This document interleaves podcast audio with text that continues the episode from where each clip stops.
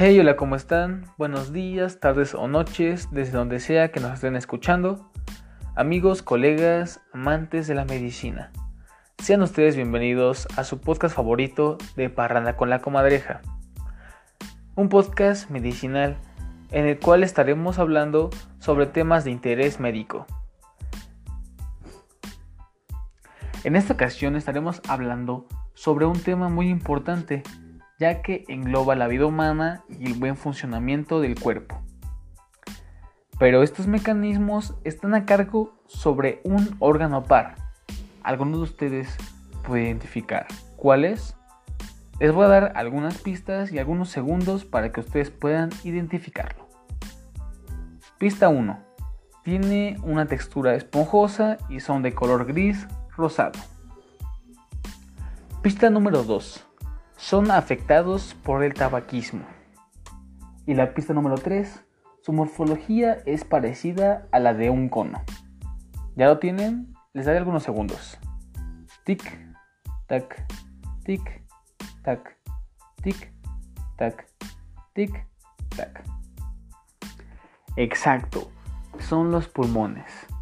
Aclarado esto, continuamos con toda la información sobre ellos.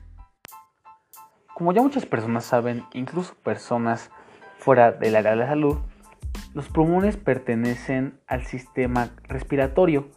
Este par de órganos torácicos encontrados en nuestro pecho hacen ingresar el oxígeno al cuerpo cuando se inhala y sacan el dióxido de carbono cuando se exhala. En ese tema tenemos que definir un concepto muy importante, el cual es capacidad pulmonar se refiere a los distintos volúmenes de aire característicos en la respiración humana.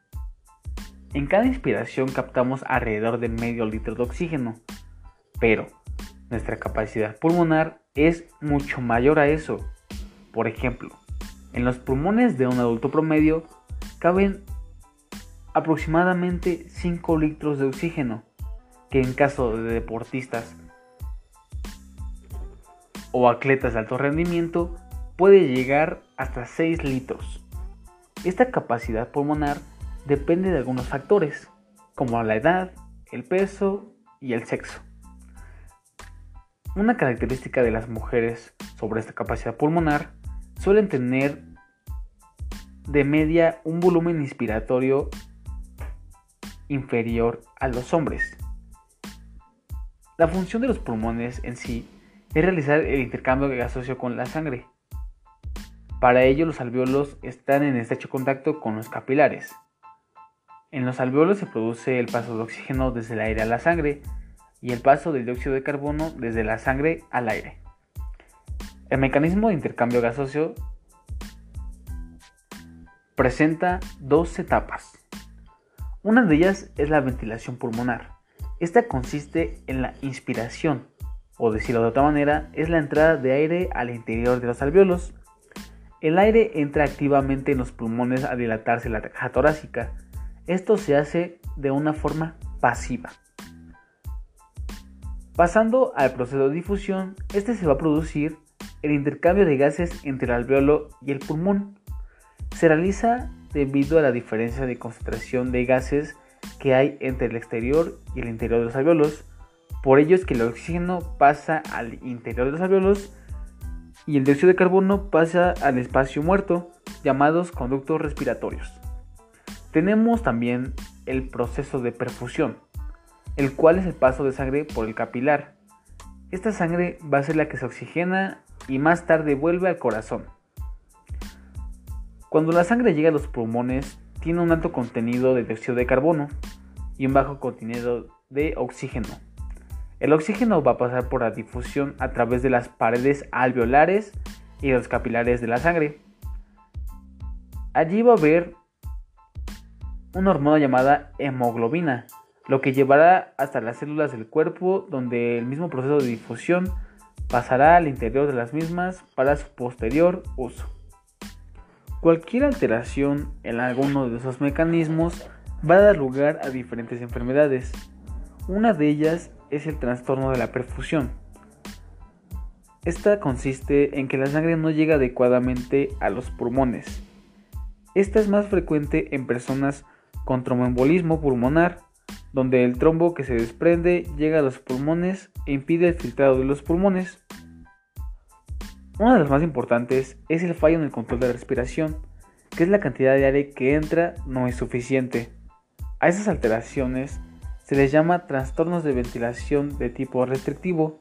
Estas se suelen producir por una enfermedad de base como por ejemplo infecciones, neumonías, asma, etc. Y por último, pero no menos importante, los trastornos ventilatorios de tipo obstructivo. Como su nombre lo dice, el aire llena los pulmones, pero no puede salir. Esto hace que cada vez que haya más cantidad de dióxido de carbono y menos cantidad de oxígeno, se producen dos enfermedades. El asma. El asma consiste en que los broncos se cierran al respirar y es normal que el enfermo se escuche pitidos y la enfermedad pulmonar obstructiva crónica. Alguna de estas enfermedades puede curarse. En cualquier momento puede haber alguna alteración sobre estos mecanismos, por lo que ahora hablaremos sobre las siglas RSP. Reanimación cardiopulmonar. Este proceso de emergencia para salvar vidas se realiza cuando alguien ha dejado de respirar o el corazón ha cesado al palpitar. Esto sucede después de una emergencia médica, como por ejemplo una descarga eléctrica, un ataque cardíaco, ataque al miocardio o ahogamiento. Combina respiración boca a boca y compresiones torácicas. La respiración boca a boca suministra oxígeno a los pulmones de la persona. En cuanto a las compresiones torácicas, mantiene la sangre oxigenada circulando hasta que se pueda restablecer la respiración y las palpitaciones cardíacas. Las técnicas de RCP varían ligeramente dependiendo de la edad o tamaño de la persona, incluso técnicas diferentes para niños, adultos adolescentes, niños de un año de edad hasta el inicio de la pubertad y lactantes. La ventilación pulmonar es aquel proceso funcional por el que el gas es transportado desde el entorno del sujeto hasta los alveolos pulmonares y viceversa. Esta ventilación, junto con el RCP, durante la reanimación cardiopulmonar, permite a los operadores realizar otras maniobras mientras se entrega al paciente una ventilación según los parámetros recomendados. La oxigenación y la ventilación van a ser similares a la ventilación, con bolsa máscara, sin una diferencia en sobrevenida. Para adentrarnos un poquito más de la ventilación en el RCP, este trata de posicionar el conducto respiratorio lo más correcto posible para facilitar el ver, el oír o el sentir y tras verificar que no hay nada que lo obstruye, proceder a ventilar en caso de que se requiera. Ahora podemos entender la importancia de esta estructura anatómica y todos los mecanismos que controla, ya que nos ayuda a atrapar lo que viene del exterior y hacerlo bueno para nuestro cuerpo y sacar lo que el cuerpo ya no necesita por lo que es muy importante el cuidado de este órgano. Hay que tenerlos fortalecidos y siempre tener una buena alimentación.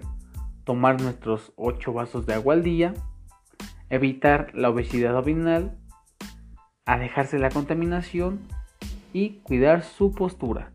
Son algunos tips que les puedo proporcionar a ustedes para el cuidado de sus pulmones.